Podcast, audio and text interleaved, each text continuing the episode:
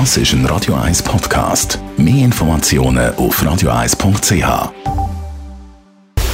Radio 1 Anti-Aging Lifestyle Academy. Präsentiert von Preta Botte, Ihre Experte für Beauty und Anti-Aging Medizin in Horge, Talwil und Zürich-Rennweg.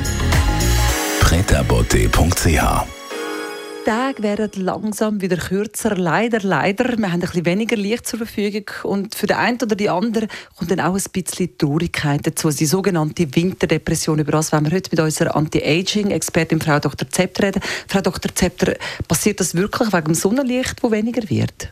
Ja, ja. Also der Winterblues, wie es auch heißt, hat tatsächlich mit dem fehlenden oder abnehmenden Licht zu tun. Und man kann auch feststellen, je weiter man vom Äquator weg ist, desto mehr Menschen leiden unter dem in den Herbst- und in den Wintermonaten. Unser Gehirn wird unter anderem auch durch die Wellenlänge vom Licht gesteuert. Und während im Sommer das kurzwellige, das bläuliche Licht, Tageslicht schon am Morgen relativ früh unsere Netzhaut stimuliert und damit die Produktion von Serotonin ankurbelt, das ist ja unser Glückshormon, fehlt genau diese Wellenlänge in den Wintermonaten. Wir haben dann mehr so rotes Licht, äh, langwellig und das kurbelt eher die Produktion von Melatonin an, was ja unser Schlafhormon ist. Und im Gegensatz zur typischen Depression ist es dann ja auch so, dass Menschen, die an der Winterdepression leiden, ein sehr, sehr starkes Schlafbedürfnis haben. Inwiefern unterscheidet sich die Winterdepression denn noch von der herkömmlichen Depression? Bei der herkömmlichen oder typischen Depression können die Leute meistens nichts essen.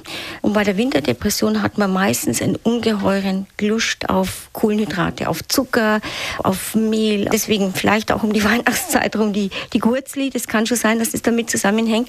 Also man möchte eigentlich dem Körper möglichst schnell verfügbare Energiereserven schaffen. Deswegen fragt man sich, ist es wirklich eine Krankheit oder sind es einfach sensitive Leute, die dem normalen jahreszeitlichen Rhythmus halt eher ausgesetzt sind und dann eigentlich sich gerne verkriechen möchten in, in eine längere Schlafperiode, was halt mit unserem Arbeitsleben nicht vereinbar ist. Und deswegen muss man aktiv was dagegen tun. Was kann man machen? Sie haben es gerade erwähnt, man muss aktiv dagegen angehen. Ganz genau. Normal schlafen, aber wenn es geht, früh aufstehen und so früh wie möglich Tageslicht eben auf, auf die Augen bringen, damit das Gehirn weiß, okay, jetzt, jetzt geht's los, es muss doch was tun. Sport ist extrem wichtig, weil Sport natürlich auch die Ausschüttung von Serotonin, dem Glückshormon, eben fördert und den Kreislauf in Schwung bringt und auch diesen Hunger auf Süßes dann reduziert. Und ein ganz, ganz guter Tipp noch für die, die wirklich drunter leiden, ist Johanniskraut. Das ist bekannt schon als antidepressive Heilpflanze. Gleichzeitig verstärkt sie auch die Empfindlichkeit der Haut und auch natürlich der Netzhaut gegenüber Lichtstrahlen, Tageslicht und wirkt dann auch so ähnlich wie unsere Tageslichtlampen. Also das kann ich empfehlen, als Tee oder auch als Kapseln einzunehmen. So viel also zur Winterdepression. Was ganz Sie als Schönes mit aufs Wochenende, Frau Dr. Zepter?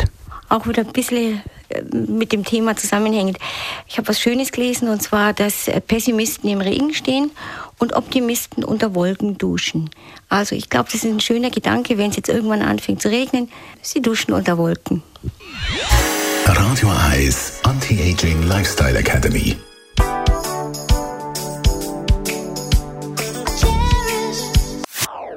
Das ist ein Radio 1 Podcast. Mehr Informationen auf radio1.ch.